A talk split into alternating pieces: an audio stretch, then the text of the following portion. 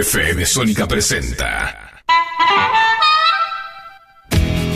Aquí no ha pasado nada. Una hora con toda la actualidad política del conurbano.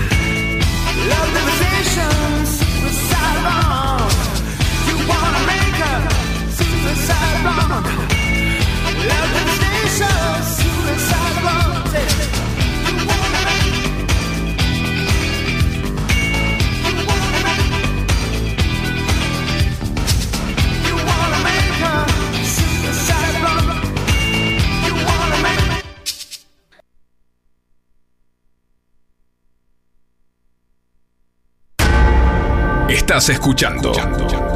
Aquí no ha pasado nada. Donde la rosca se cocina.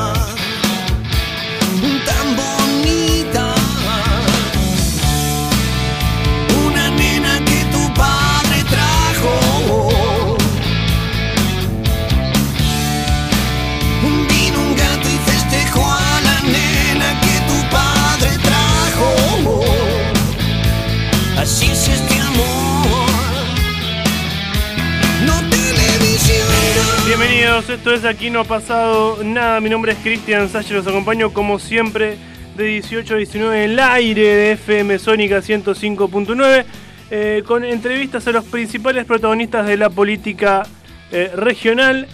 En el primer programa post elecciones, una elección que dejó eh, muchas cosas para analizar.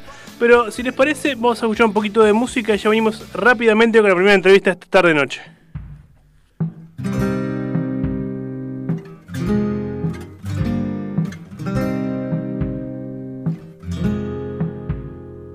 Dentro tuyo, dentro tuyo están las llaves. Solas esperan tus manos. Tanto buscar por afuera. Y ahora te gana el desgano. Es tan difícil de ser. Todas las cosas que siento. Quiero oír solo lo que dice el viento.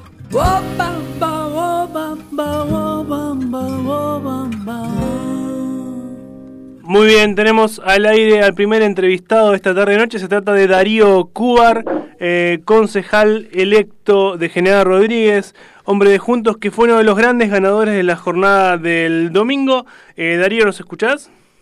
Sí, Cristian, ¿cómo estás? ¿Cómo te va? Buenas tardes. Buenas tardes, bueno, muchas gracias por la comunicación. eh, felicitaciones por lo que fue eh, la victoria del domingo, eh, Darío. Y bueno, preguntarte, ¿no? ¿Qué sensaciones te dejó la jornada electoral?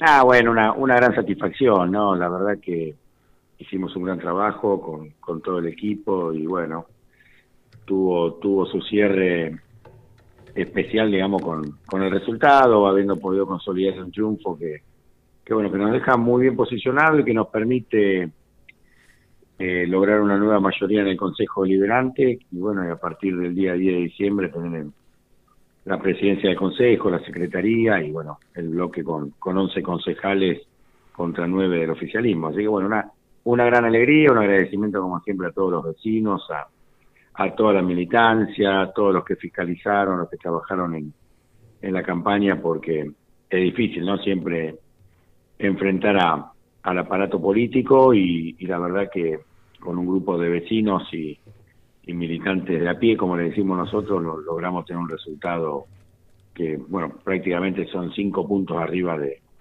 de la lista de, de frente de todos, ¿no?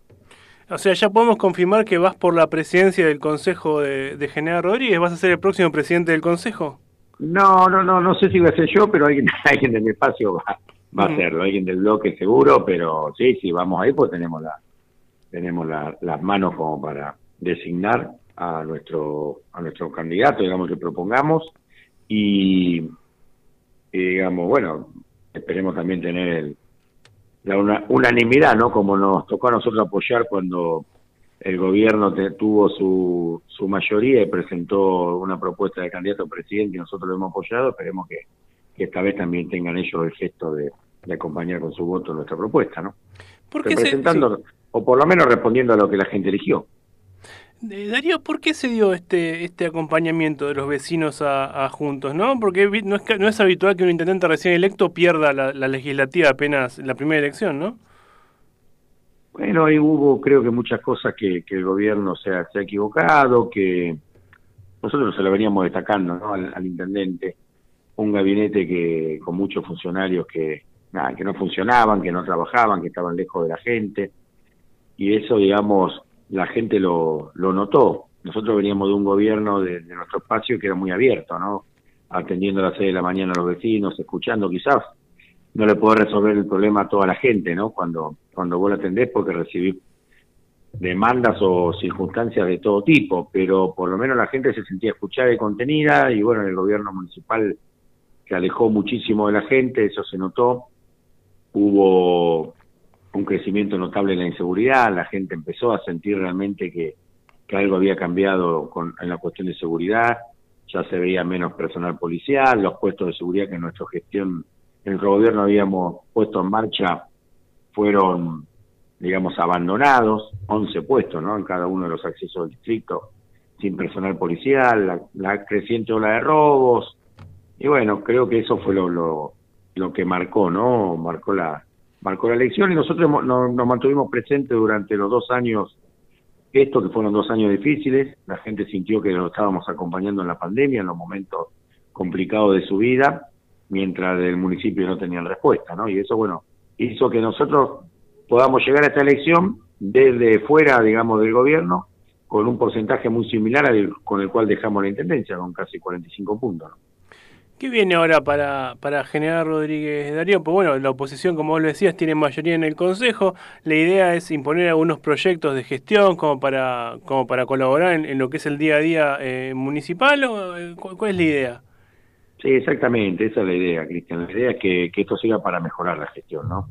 La gente eligió un intendente en el 2019, tiene mandato hasta el 2023 eh, posiblemente intente que ir ir o no por su reelección, pero lo importante es que en estos dos años que quedan puedan mejorarse las cosas, porque detrás de, cada respuesta que nos llega hay vecinos, ¿no? Y nosotros, bueno, tenemos que tener esa mirada y ser una oposición responsable. Queremos que al gobierno le vaya bien, si le va bien a ellos, le va bien a, nuestra gente, y para eso vamos a trabajar. Hemos hecho una campaña a lo largo de todo este tiempo hablando de eso, ¿no? Hablando de que queremos ser una oposición responsable, lo mostramos en estos dos años en el Consejo Liberante, con propuestas, queremos ayudar, queremos que nos escuchen también, ¿no? Porque bueno, nosotros podemos proponer mucho, pero si el gobierno no, no reacciona o no, o no entiende, y qué sé yo, muestras de eso están dando, yo todavía no recibí ninguna llamada de felicitación de nadie del gobierno local, con lo cual eso nos deja, nos deja un poco una situación difícil, pero vamos a apostar mucho al diálogo igual, ¿no?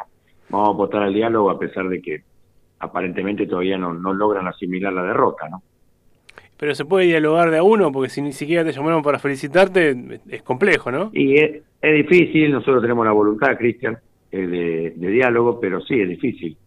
Yo la verdad que, que esperaba otra actitud del intendente municipal, Mauro García. No, nosotros, a mí me tocó perder y me tocó perder con, con él la intendencia y, y el mismo día a las diez y media de la noche fui el primero en llamarlo, en felicitarlo y en invitarlo a que venga a, a mi despacho a, poner en marcha un proceso de transición que fue histórico en nuestro pueblo y, a- y hacerlo participar también de, actos de gobierno y de inauguraciones en ese periodo de transición que tuvimos. Bueno, hoy pareciera como que todavía al gobierno municipal le, le cuesta asimilar la derrota, pero bueno, la van a asumir, la realidad va a ser, le va a hacer que la, que la tengan que entender a partir del día 10 de diciembre y nosotros vamos a buscar lo- los consensos iguales y vamos a apostar al diálogo. Esperemos que reflexione y que se dé cuenta, digamos, que si estamos en esta posición es porque la gente nos eligió, no, no por un capricho propio y personal.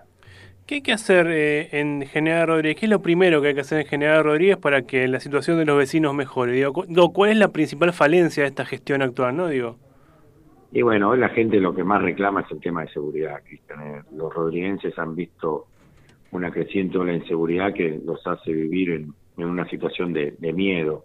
Y después, bueno, el, trabajo que siempre, digamos, viene atrás en el área de servicios eh, públicos, ¿no? El- la falta de mantenimiento de calles, luminarias, respuesta del corralón municipal, la falta de planificación de obra. Nosotros habíamos puesto en marcha un plan de de obras que realmente tenían una planificación. Por eso se abordaron trabajos integrales en barrios, en los barrios más grandes, siguiendo, digamos, un ordenamiento en base también a las necesidades de la población y siguiendo un ordenamiento en base a, a la densidad poblacional de cada uno de los barrios. Por eso hicimos obras enormes en el barrio Villa Bengochea, después seguimos en el barrio Güemes con cordones cuneta, con vereda, con obras de tendido de agua, mejoramiento de calles, y bueno, y todo un plan que debería haber seguido, que a lo largo de estos dos años se vio paralizado o por lo menos mermado mucho en su, en su ritmo.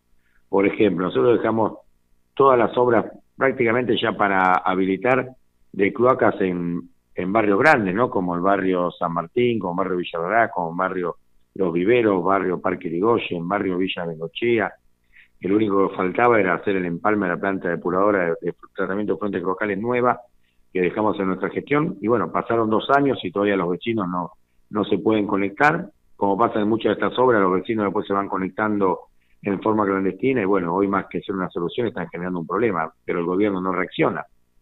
Eh, en vez de habilitar obras de agua que nosotros dejamos prácticamente ya para que se abran la canilla, en la etapa previa, digamos, a la habilitación, que es todo el, el, el proceso de, de, de limpiado de cañerías y el, el tratamiento anti, antibacterias que se le da a la cañería previo a, hacer la, puesta en marcha para el servicio domiciliario. Lejos de hacerlo, dejaron esas obras abandonadas y se pusieron a, hacer obras en otro lado, ¿no? De, agua que no se sabe si las van a terminar o no. Bueno, eh, la gente está viendo eso, en una falta de planificación y una improvisación en el día a día. Darío, muchísimas gracias por tu tiempo, ¿eh? Cristian, gracias a vos, te mando un abrazo grande, bueno, un saludo para toda la audiencia. Fuerte abrazo. Escuchábamos a Darío uh, Cubar, ex intendente general Rodríguez, actual concejal electo en ese distrito, ganó las elecciones del pasado domingo allí conjuntos. Si les parece un poco de música, ya vimos con la próxima entrevista esta tarde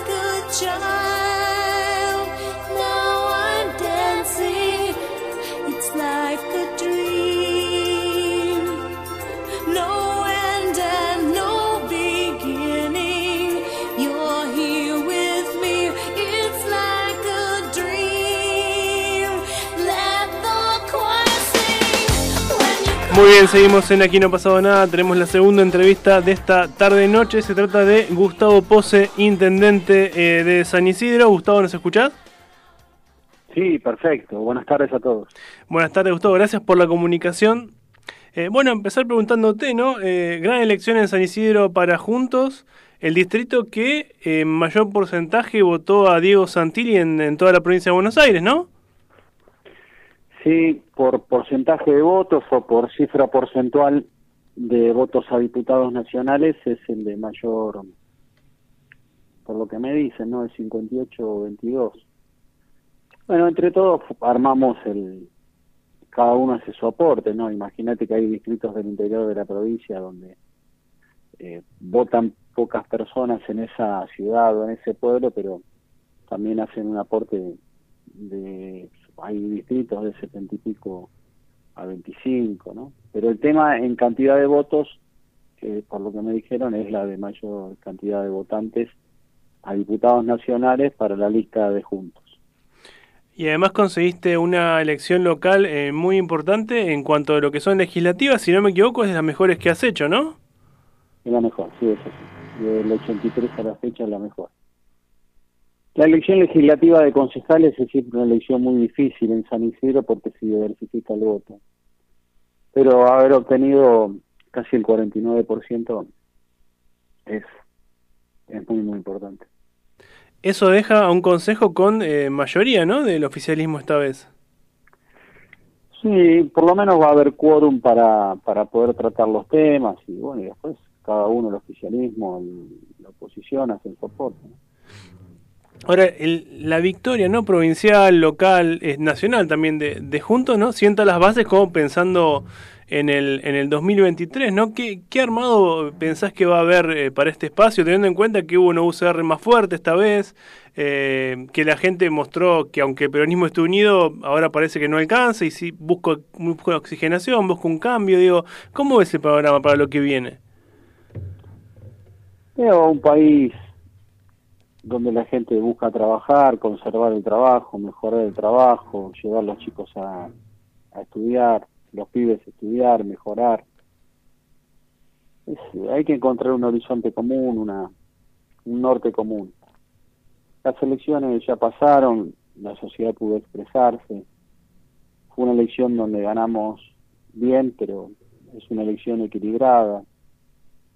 Eh, hay que hay que encontrarle la solución a los problemas de la gente que están ligados fundamentalmente al tema económico, al tema del empleo, lograr una mecánica de empleo nueva que evidentemente la, la actual normativa no permite, el, no, no arriesga a nadie al nuevo empleo, a dar nuevo empleo, el tema de la presión tributaria, la cuestión de lo que tiene que ver con con la, la cuestión social, lo que tiene que ver con la cuestión educativa para, para salir del tema de... Eh, imagínense la ventaja que están dando nuestros chicos en las escuelas de gestión pública, ¿no?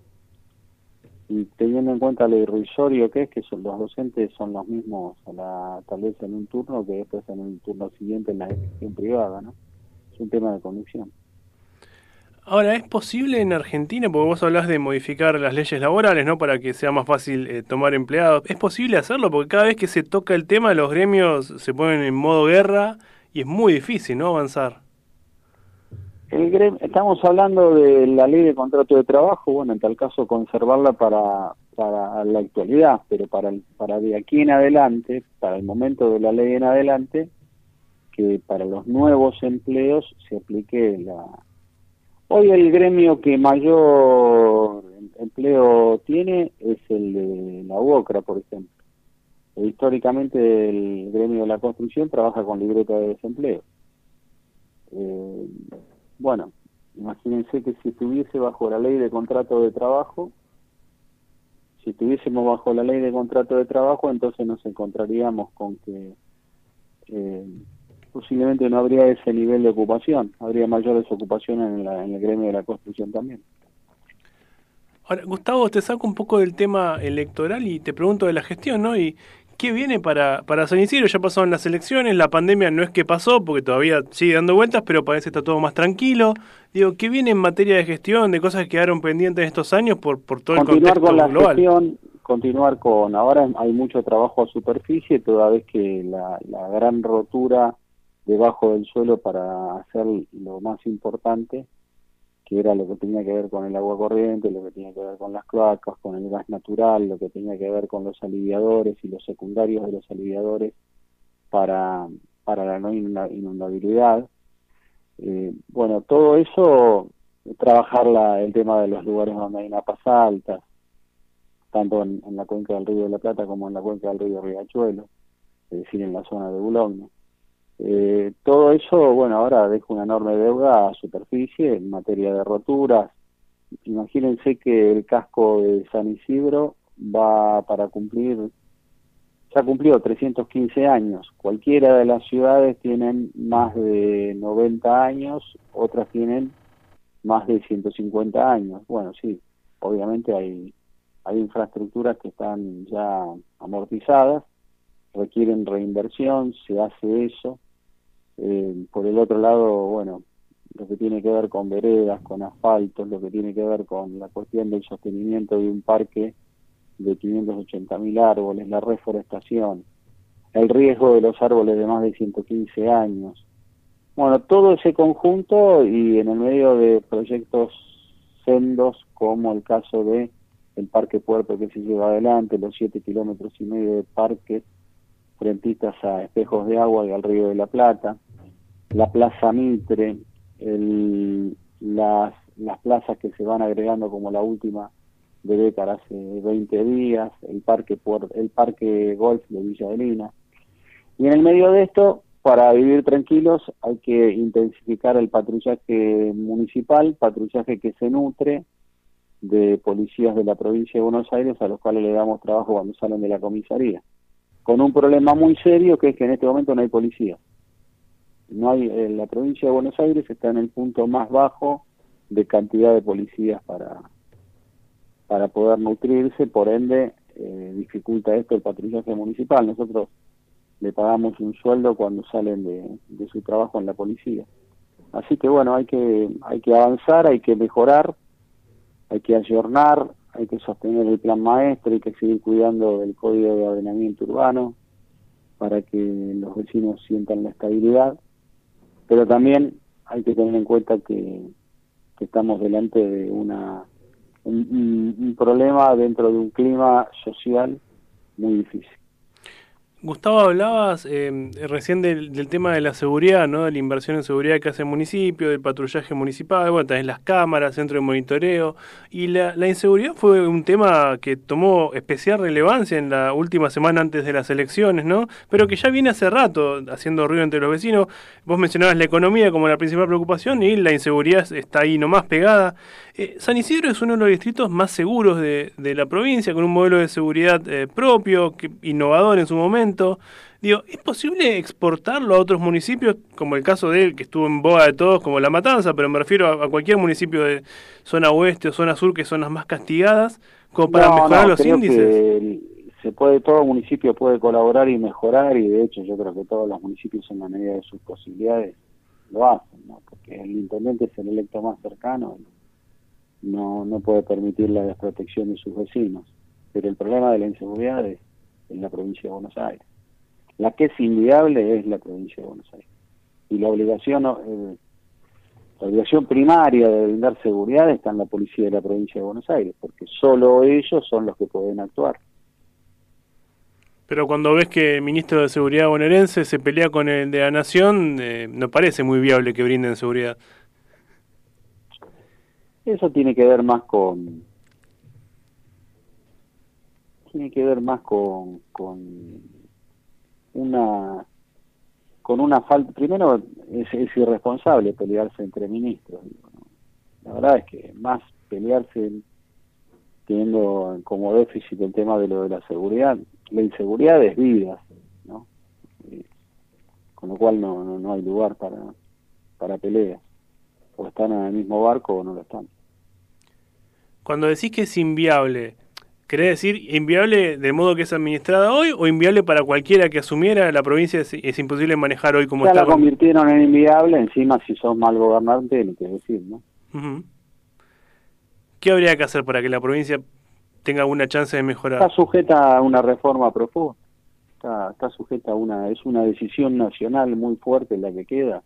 La provincia de Buenos Aires es una, una, una boleta nacional agarrada de una boleta de presidente y que de ahí surja algo nada más. Y después, cuatro años, el intento de la reelección como gobernador y después si consiguen eso, el piletazo a ver si son presidentes de la nación. Y nunca nadie llega, aparte. Y además, bueno, justamente porque, porque la provincia se vive mal, entonces no te quieren los de la provincia, no te quieren los parientes de los del, del interior que tienen a su gente en la provincia, con lo cual es la jugada imposible. Gustavo, muchas gracias por tu tiempo. ¿eh? No, a ustedes. Un abrazo. Escuchamos a eh, Gustavo Pose, intendente de San Isidro. Bueno, otro de los eh, grandes ganadores de la jornada en su distrito, su candidato Juan Biagio, eh, arrasó en las elecciones y además San Isidro fue el lugar donde eh, Diego Santilli recibió más porcentaje de votos. ¿no? Y aclaro esto de más porcentaje porque ¿qué, qué quiero decir con esto? El 58% de los sanisidrenses votó a Diego Santilli, pero eso equivale a 112.000 votos. Ahora vas a La Matanza, a Santilli lo votó el 26%, pero ese 26% son 200.000 votos, con lo cual en realidad La Matanza aportó más votos, pero no mayor porcentaje. Aclaro esto para quien no comprenda de números y diga, este chico está diciendo cualquier cosa. Si les parece un poco de música, ya venimos con más de aquí no ha pasado nada.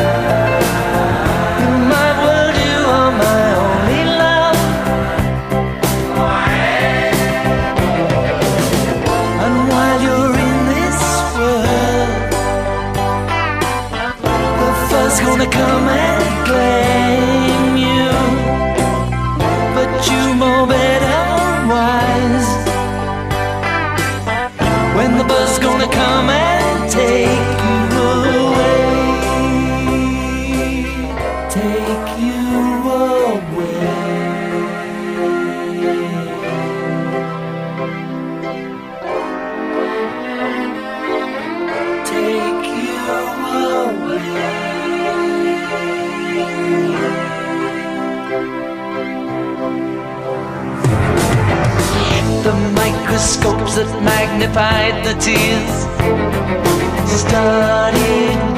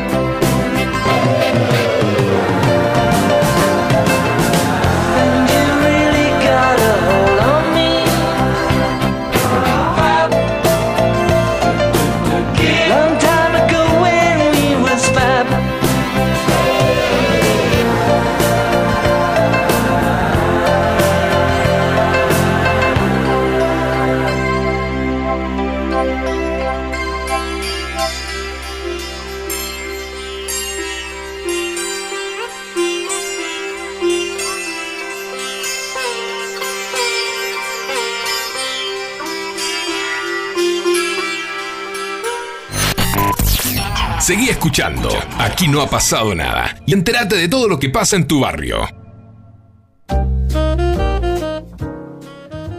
Muy bien, tercera entrevista de esta tarde-noche. Se trata de Juan Martín eh, Tito, concejal electo de Avanza Libertad en Pilar. Juan Martín, ¿nos escuchás?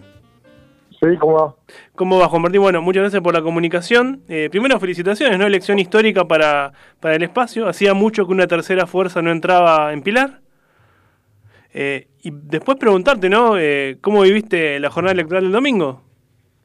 Bueno, primero muchas gracias por, por, la nota, segundo muchas gracias por las felicitaciones y estamos acá, tranquilos, disfrutando de, de la gran elección que hicimos, que metimos dos concejales, así que la verdad que, que contentos y, y, bueno, agradecidos a, a las y los pilarenses de todo el esfuerzo que hicieron para fiscalizar y también a toda la gente que nos votó. Así que la verdad que muy contentos.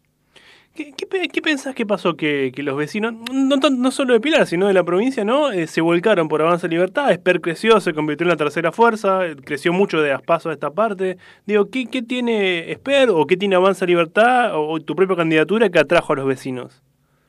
Que somos gente nueva en la política, que no gobernamos en el pasado, que la verdad que el pasado dejó mucha mucho daño acá en el país. Eh, no somos parte del presente, que el presente también está dejando mucho en el país, y somos el futuro. Y ese futuro es liberal, y los jóvenes lo están marcando, los comerciantes lo están marcando, que son los que más sufren, los jóvenes no se quieren ir del país, y se terminan yendo, los comerciantes quieren cerrar los comercios, se terminan cerrando, y la verdad que se cansaron de las mentiras, de las promesas, que no les cumplan. Entonces la verdad que proponen una, se les propone una alternativa diferente, superadora, y la verdad que la gente está tomando conciencia y está animándose a votar otras fuerzas que, que son nuevas, preparadas y honestas. Entonces, esa es la diferencia. No es que por ser nuevos tienen que votar, sino porque justamente estamos preparados y tenemos honestidad.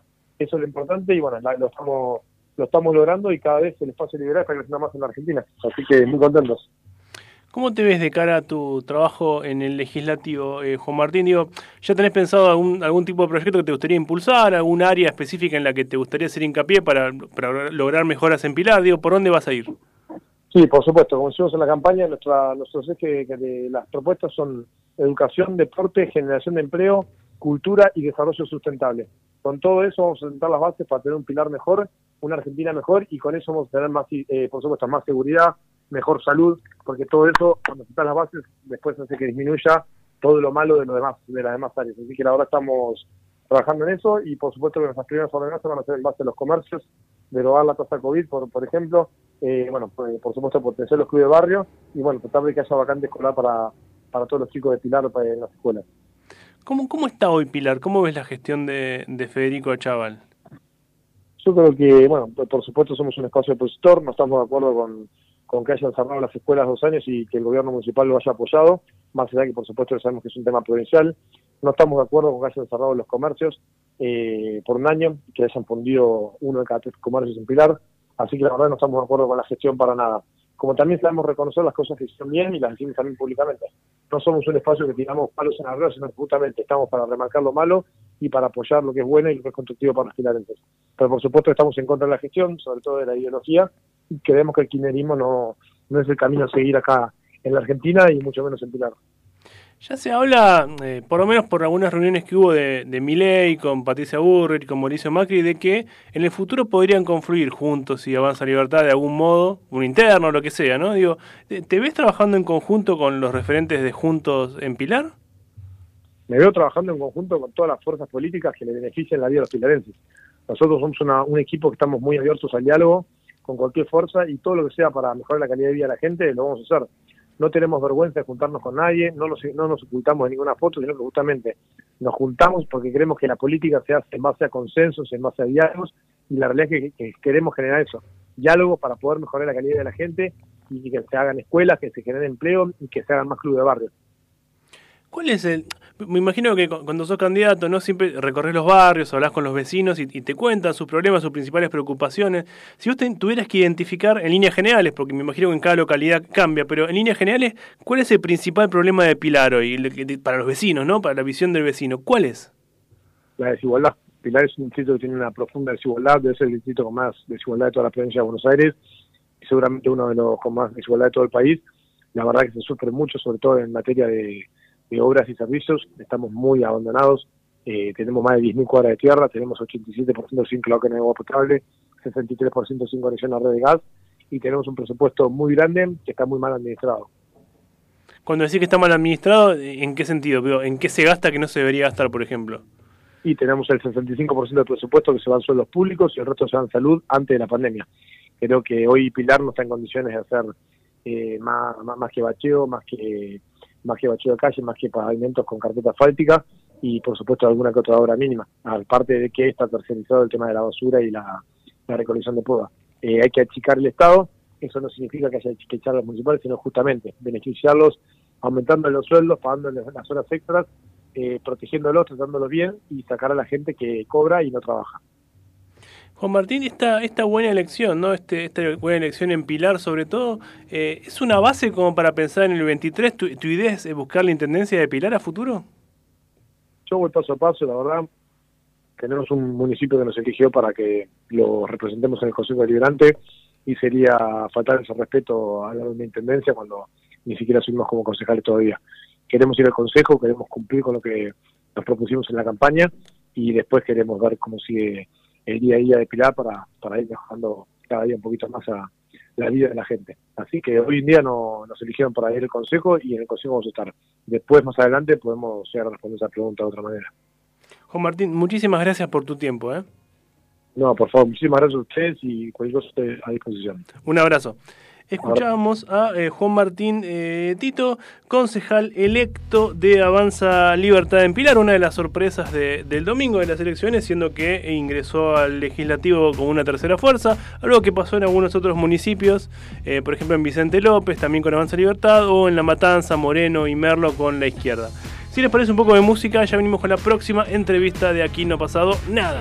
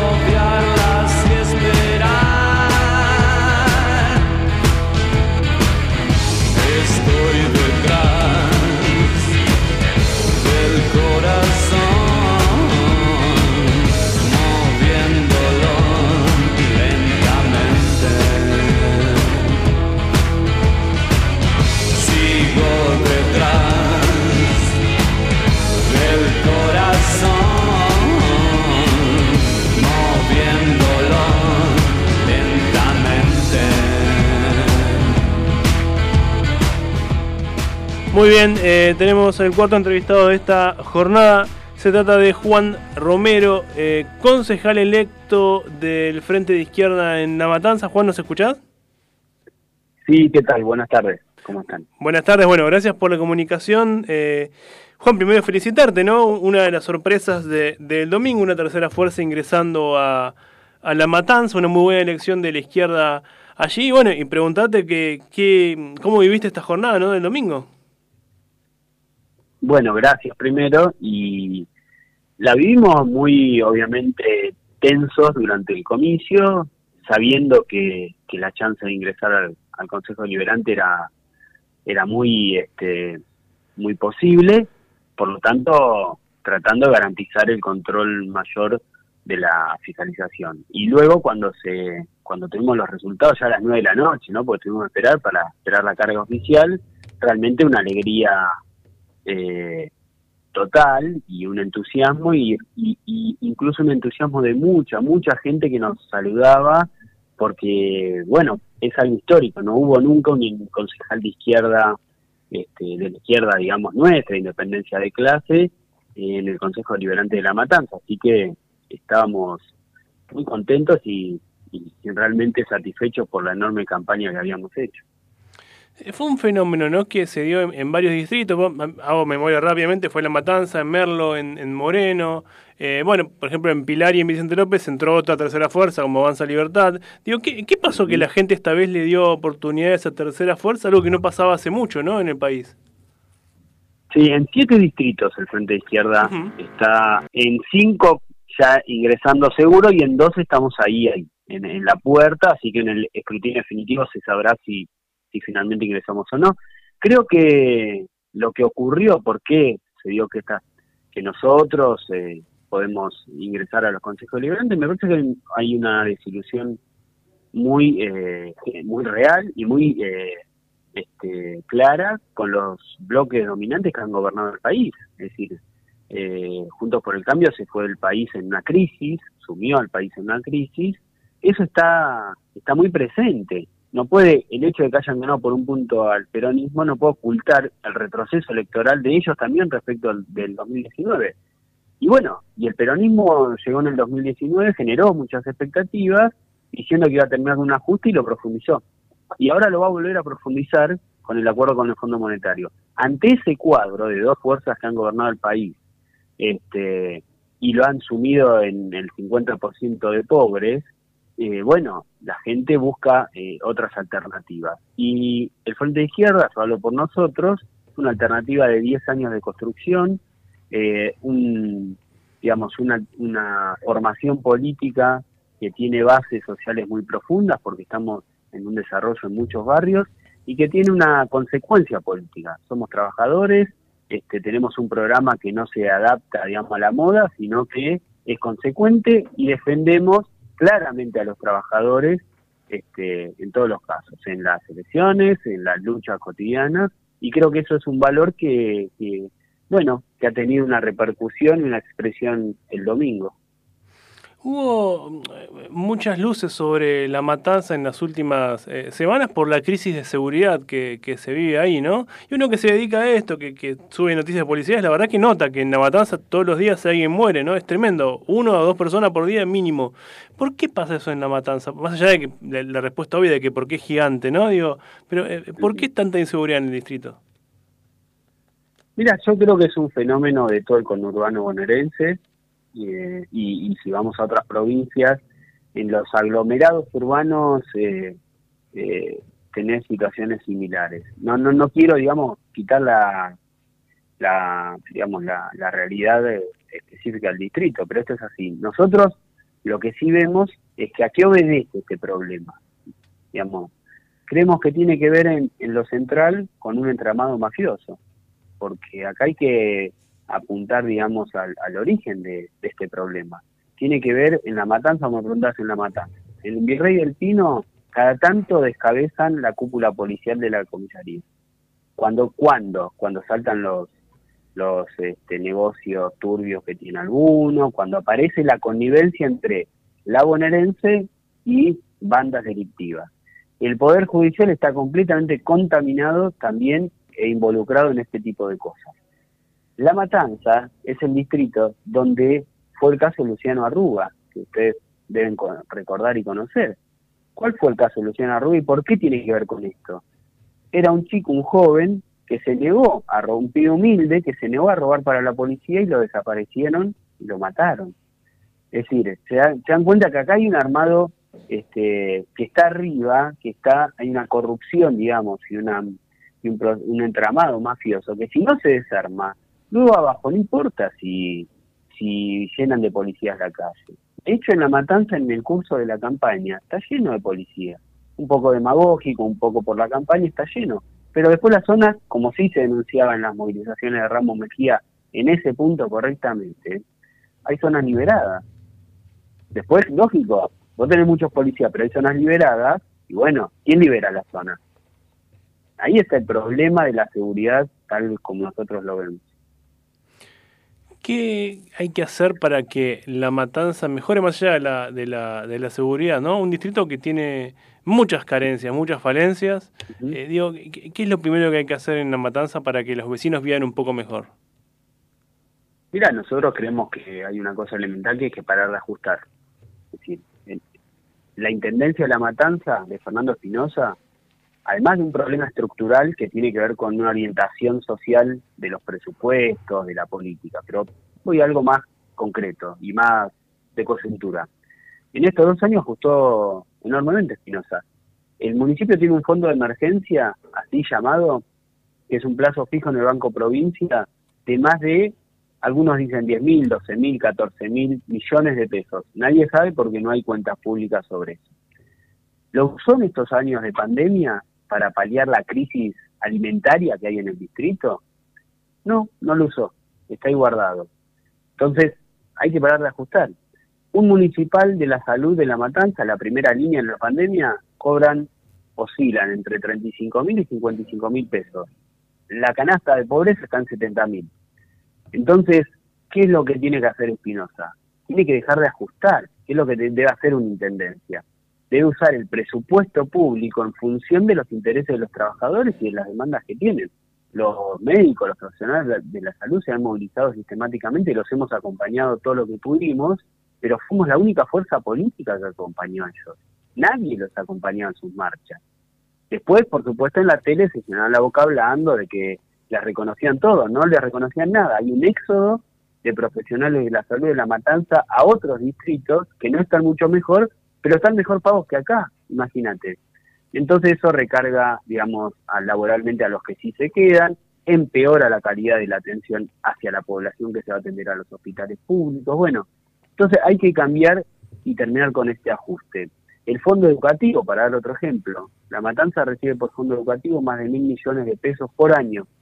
De esos, por ley, tiene que asignar por lo menos el 50% a obra eh, pública en educación, es decir, a construir aulas, escuelas. ¿Qué hizo los dos años de la digamos, del 2019 hasta acá Fernando Espinosa? No usó un peso. ¿Dónde está el dinero? No lo sabe nadie. Y eso te lo digo porque aparte de mi rol de, de de Matanza, del cual soy parte de la comisión directiva, lo hemos exigido permanentemente. Es un nivel de ajuste brutal el que está aplicando. Nosotros creemos que eso se tiene que terminar para mejorar y después hay un problema estructural, que entiendo que tu pregunta también apuntaba a eso. Es un distrito con postergaciones históricas, 38 años de gobierno peronista, el tercer cordón, yo soy de González Catán, tiene la mitad de las calles sin asfaltar, no tiene cloacas, es decir, estamos en ese nivel de atraso. ¿Qué tiene que pasar para modificar ese cuadro de atraso social? Bueno, lo que tiene que modificar es una orientación social del gobierno municipal. No se puede privilegiar a los empresarios, no se puede privilegiar el lucro capitalista por sobre, digamos, el bienestar de la población trabajadora. Y desde ese punto de vista hay que hacer un cambio muy profundo. Eh, Espinosa en el curso de la campaña, por ejemplo, reivindicaba al dueño de Manaos, la fábrica que está en Virrey del Pino, de agua gaseosas, que, bueno, es una de las fábricas que más vende. Y él reivindicaba particularmente al dueño de Manao, pero lo, lo que no decían es cuál es el secreto del éxito de Manao, que es la superexplotación de sus trabajadores. Tiene trabajadores con este con jornadas laborales de 12 horas, con trabajo precario, no le paga las horas extras. Bueno, ese es el modelo que él plantea para el municipio y aplica también a los municipales que ganan 30 mil pesos, por ejemplo, y nosotros creemos que eso hay que darlo vuelta y que en función, digamos, de las necesidades populares hay que dar una pelea, bueno, por un gobierno que represente genuinamente los intereses de los trabajadores. El peronismo acá se ha jactado históricamente de decir que ellos son la representación de los intereses populares, etcétera, etcétera. Eso no ocurre. Eso ha dejado de ocurrir hace años y años y que alguna vez pasó. Hace dos semanas, te digo lo último, hubo un proceso de recuperación de tierra en Ciudad Evita que hizo la policía de Berni de Kicillof con la anuencia de Espinosa, los desalojaron a balazos limpios. Ahora, el problema de la vivienda lo resuelven para nada no están haciendo nada y hay miles y miles de personas que están expulsadas por la suba de los alquileres de las piezas donde pueden alquilar para poder vivir ellos y su familia. Es un escándalo. Ahora, Juan, y con todas esas falencias ¿no? que tiene la matanza, que, son de público conocimiento, para incluso para todos los que están afuera de la matanza, ¿por qué sigue ganando y por tanta diferencia Espinosa? Porque ni siquiera tiene corte en contra de la boleta nacional, alguno revisa y más o menos saca los votos de saca frente de todos, digo, ¿por qué? Mira, hay que decir una cosa, bajó 20 puntos respecto al 2019, perdió más de 200.000 votos. Es decir, después, eh, ganó, digamos, por 15 puntos de distancia respecto a Juntos por el Cambio. Creo que tiene que ver eh, con, digamos, un problema histórico eh, acá en el distrito, que es una predominancia del peronismo, pero a la vez tiene que ver con un sistema, digamos, de, de contención, de punteros, de procesos, digamos, de contención más general, que no, no se ha logrado romper todavía. Nosotros estamos y creemos que hay que dar esa pelea. Eh, hay que ir y disputar en buenos términos, quiero decir, dar un debate, hacer un trabajo militante, político en los barrios, por eso eh, es lo que hicimos durante todo el curso de la campaña y por eso hoy, a través, digamos, del Partido Obrero, el Pueblo Obrero, estamos presentes en más de 70 barrios, que creo que fue un tema central para que el Frente Izquierda conquiste el ingreso al Consejo Liberante, dando la pelea para, eh, para eh, poder establecer una nueva alternativa que la tomen los trabajadores eh, del distrito, eh, que tenga por bandera, digamos, la bandera del socialismo y no ya la del peronismo. Es una pelea que estamos dando que es histórica, pero creemos que estamos eh, avanzando en este último tiempo en forma muy sostenida y sólida. Y bueno, es una pelea que tenemos que seguir dando. Juan, muchísimas gracias por tu tiempo. ¿eh? No, muchas gracias a usted. Un abrazo escuchábamos a eh, Juan Romero, concejal electo de eh, La Matanza por el Frente de Izquierda. Y con eso nos despedimos, señoras y señores. Mi nombre es Cristian Salles. Esto fue Aquí No Ha Pasado Nada, como cada eh, martes de 18 a 19 horas en el aire de FM Sónica 105.9. Nos oímos el martes que viene. ¡Chao!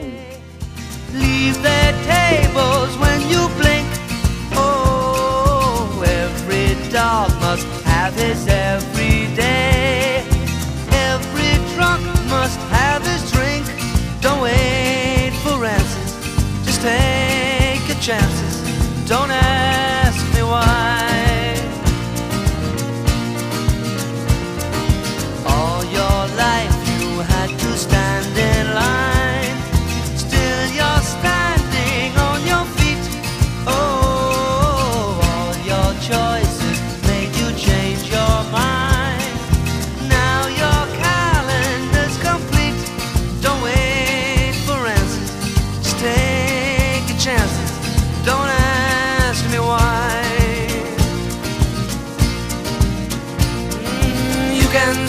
the human heart is only make believe.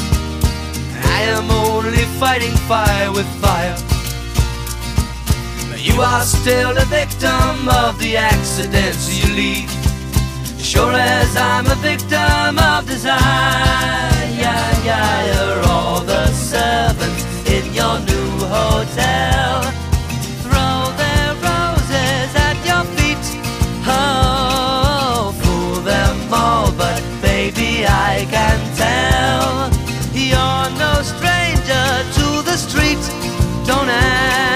favors. Don't talk to strangers. Don't ask me why.